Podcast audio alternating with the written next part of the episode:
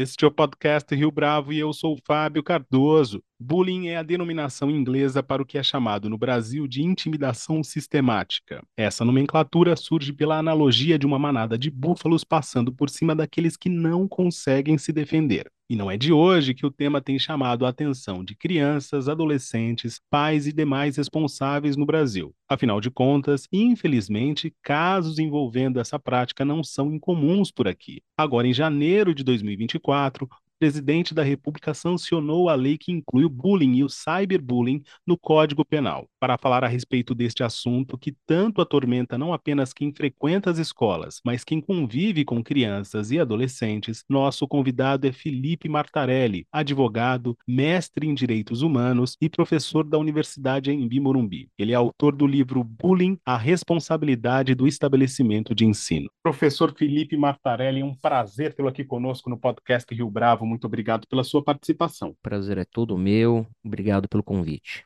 Professor Felipe Martarelli, para a gente começar esse podcast, conta para a gente como é que a sua relação com o tema aconteceu. Tem um pouco da, do envolvimento acadêmico como pesquisador, mas também tem um tanto da sua história pessoal, é isso? Isso, exatamente.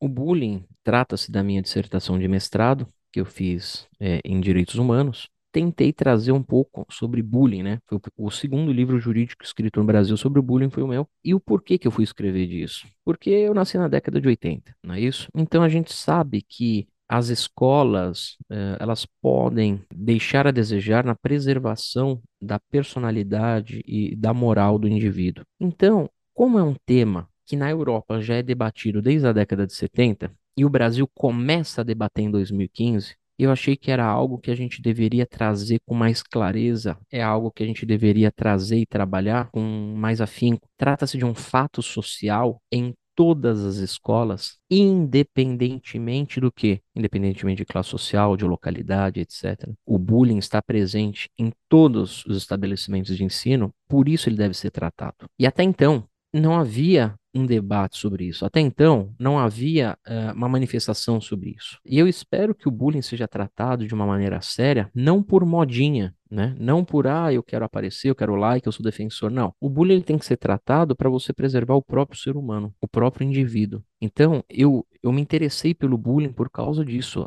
As coisas que a gente via nas escolas, né? As coisas que a gente presenciava, que a gente sofria, ou às vezes mesmo que a gente fazia. Então, eu acho que vale muito a pena a gente trabalhar a criança e trabalhar o adolescente de uma maneira que eles não se lesionem e criem machucados que muitas vezes se tornam irreversíveis para o resto da vida. Então foi esse o motivo pelo qual eu quis escrever sobre o tema. Professor, como é que é possível qualificar ou ainda tipificar a prática do bullying? E aproveitando essa pergunta, o que muda com essa legislação agora de 2024 em relação àquela de 2015? Ótima pergunta. O bullying é chamado no Brasil de intimidação sistemática. O que significa isso? Significa que para o bullying ser configurado, ele precisa de alguns requisitos. Não é isso? O bullying, ao meu ver, ele não é o famoso mimimi que se diz por aí. A gente vai falar nesse nosso papo o quão grave é o bullying. E o que, que precisa para caracterizar o bullying? Primeiro, o bullying, ele tem este nome porque ele vem de uma formação europeia no sentido de que bulls, o que, que é bulls? Búfalos, que passam uma manada em cima de uma pessoa. Então, o bullying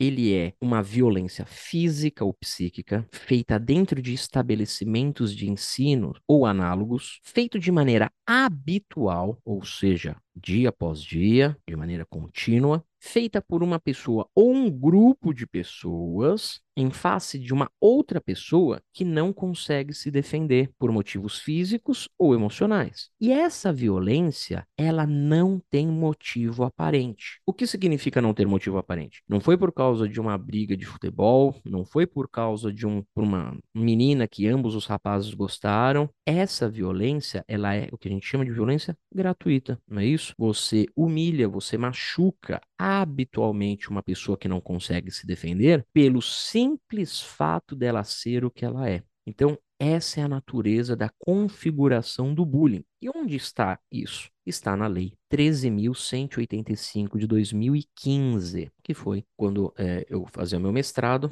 A gente, eu comecei a escrever um livro sobre isso, e na época só existia essa lei. Tanto que, quando eu escrevo o livro, eu trago as características do bullying baseados na Lei 13.185, né? Então, essa é a ideia de bullying. Que acontece agora? Em 2024, vem, surge uma nova norma, surge uma nova lei, e essa nova lei vem trazer penalidades ao bullying. Ou seja, a lei de 2015, ela não trazia penalidades para quem praticava o bullying, ela trazia as características e programas de combate ao bullying. Mas só em 2024 é que nós vamos trazer penas típicas para a palavra bullying. Então, é essa a mudança que se dá boa parte das pessoas envolvidas na prática do bullying, professor, é, são crianças e adolescentes. Como é que fica a situação desses indivíduos agora com essa nova lei? Bom, a gente tem que analisar isso de duas óticas diferentes, né? Da questão penal e da questão civil. Na questão penal, ou seja, cárcere, multa, etc., quem responde sempre pelo crime e somente é o agressor. Né? Da, um dos princípios do Brasil é que somente a pena não ultrapassa a pessoa do criminoso, do agressor, não é isso? Não existe uma responsabilidade de terceiros por crime. Civilmente a gente vai ver que há. Então, quem responde por como que funciona, né? O adolescente agressor, que é dos 12 aos 18 anos incompletos, né? O ECA atrás, que esse é o adolescente, ele responde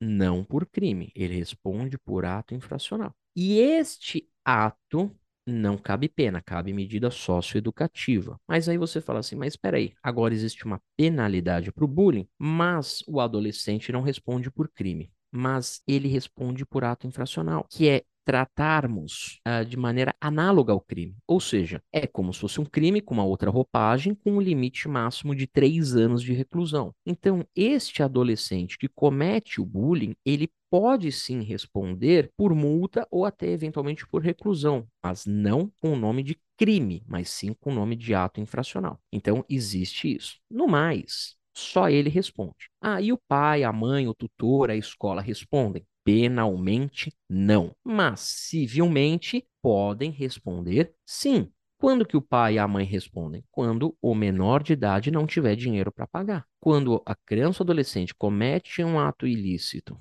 e deve indenizar, geralmente essa criança e adolescente não tem verba para isso. Se tiver, paga. Mas quando não tem, que é a maioria das vezes, quem vai cumprir é o pai, a mãe ou o tutor. E a questão é, e a escola? A escola responde por isso, possivelmente? Ao meu ver, depende. Depende do quê? Se a escola fez um ótimo programa de compliance, se a escola atuou de maneira correta para evitar o bullying, se a escola descobriu o bullying, fez tudo para terminar o bullying, para encerrar, para cuidar da vítima, ao meu ver, a escola não responde. Agora, se a escola em algum momento for omissa, souber do bullying, não tomar atitude, não é, criar meios para que essa vítima se proteja, a escola responde civilmente, ao meu ver, e de maneira solidária. A escola, o papai e a mamãe respondem em conjunto. Então, acho que são essas primeiras análises a serem feitas nesse ponto, Fábio. Professor, o seu livro fala a respeito da responsabilidade dos estabelecimentos de ensino qual seria a responsabilização neste instante, levando em conta a mudança da legislação e mais ainda, né, a mudança de percepção de pais e mesmo de adolescentes e crianças em relação a esse tema? É, vamos lá. Então, para a gente responder isso, a gente só tem que voltar um pouquinho e ver qual foi a mudança da lei, né? Gente, eu, eu falei para vocês, houve penalidade, né? A gente sai da característica e entrou uma pena. Qual pena? Então, a pena do bullying é de multa e a pena do cyberbullying é de reclusão de dois a quatro anos para o agressor. Então, quem comete o crime pela internet, dois a quatro anos. Quem comete o crime presencial, multa. E eu tenho minhas críticas, que depois eu posso até fazer essas críticas sobre esse ponto. Sobre isso, a escola não responde. O que, que a escola responde? A escola responde no bolso. Indenização. Dinheiro, grana. Ah, professor, mas o bullying está sendo feito por uma professora, por um funcionário, pelo diretor. Pessoalmente, eles respondem.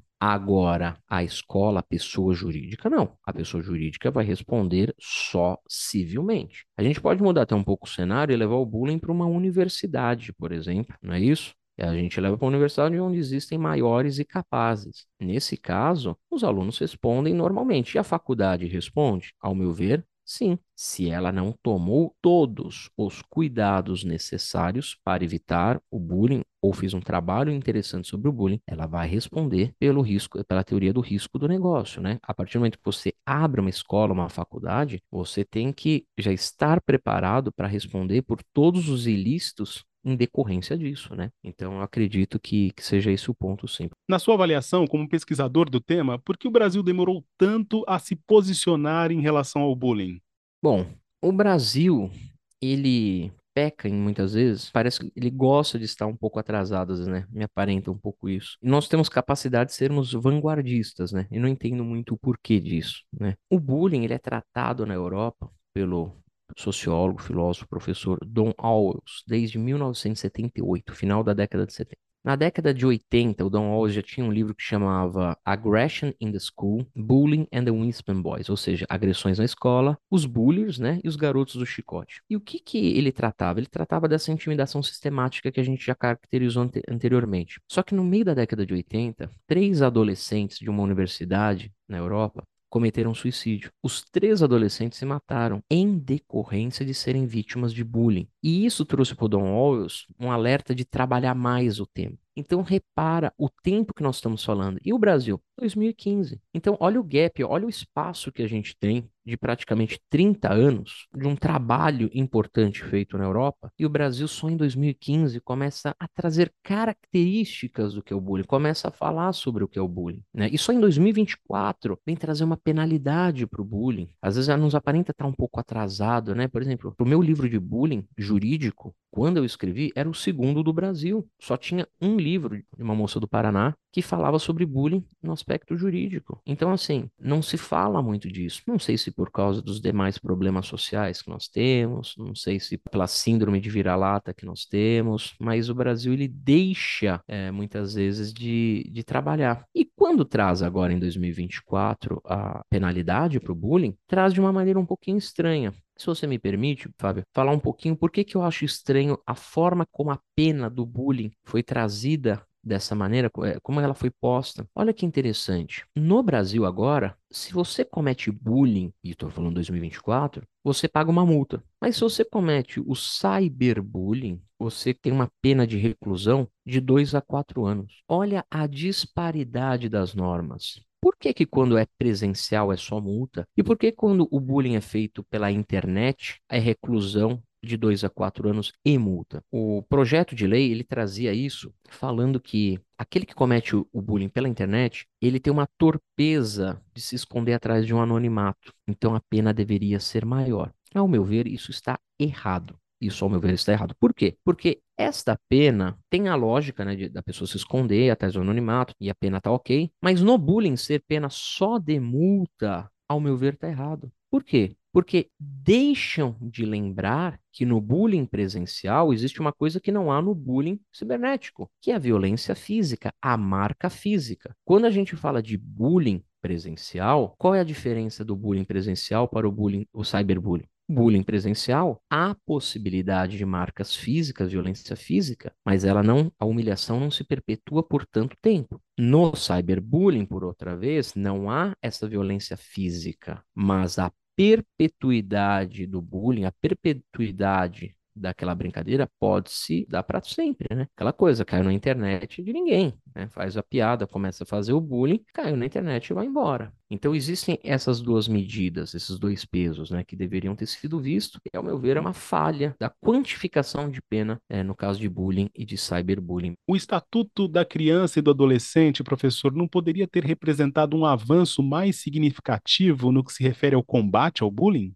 Olha, excelente. É, dá e não. Porque, porque assim, o Estatuto da Criança e Adolescente, ele tem todas as normas gerais, né? Ele tem tudo que pode uma criança ou adolescente pode fazer, etc. Só lembrando, é criança de 0 a 11 ou 12 incompletos, né? E 12 a 18 incompletos adolescente. É isso que o ECA, né, o Estatuto da Criança e Adolescente cuida. São essas faixas etárias. Sim, daria para aplicar, mas o Brasil é meio prolixo nisso, né? De vez a gente pegar o ECA, o próprio ECA, puxar ali dois, três artiguinhos, quatro artiguinhos, um capítulo novo e colocar o bullying com a característica, programa de combate, penalidade. Não, o Brasil criou uma lei à parte para falar aquilo que algumas coisas o bullying já falava, torna-se repetitivo. Acho que daria para o ECA absorver as leis de bullying, né? Só uma coisa, essa lei 2024, eu tenho que fazer jus, ela não é uma lei só de bullying. Ela traz a penalidade para o bullying, mas ela traz também um agravamento para a violência sexual contra jovens e adolescentes, tá? Uh, então, tudo isso poderia ser uma reforma do próprio ECA, né? Repara, o ECA ele foi escrito em 1990, se eu não me engano. A gente nem falava de bullying, a gente estava numa época que a gente estava mudando o plano para o real. Então, assim, houveram algumas atualizações no ECA, mas não em relação a isso, né? Então, assim, o ECA em relação ao bullying ficou bem para trás. Por isso que vem essas normas novas para tentar suprir essa época que o ECA foi criado e que a gente não discutia bullying. Como é que as escolas e as universidades, professor, têm de se organizar a partir de agora, tendo em vista a aplicação dessa nova lei? Muito bem.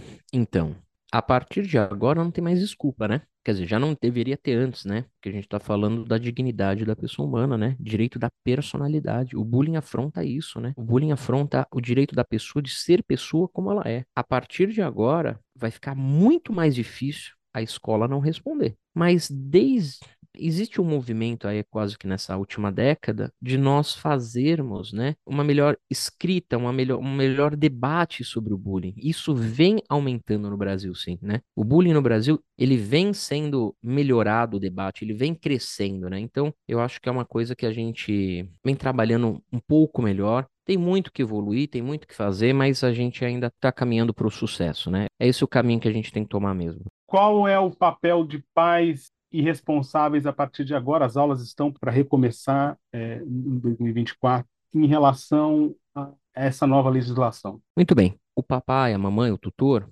ele tem a obrigação de estar junto com o seu filho. Primeiro, para saber se ele está sofrendo bullying e segundo, para saber se ele está fazendo bullying. Então, como é que funciona isso? Como é que você vai fazer essa proximidade? Volto a falar, aquele que comete o bullying, provavelmente ele está levando uma violência familiar. Ele está replicando algo que ele presenciou, ele está replicando algo que ele viveu. Então é muito difícil e é muito ruim cuidar, falar de bullying sem aproximação familiar. A família precisa estar junto da criança e do adolescente para que a gente possa falar de bullying. A família ela tem que estar tá presente e é o único meio de resolver isso, óbvio com a participação da escola, com a participação dos estabelecimentos de ensino, ajudando-o. Mas a família é o fundamental, tanto para a vítima quanto para o agressor.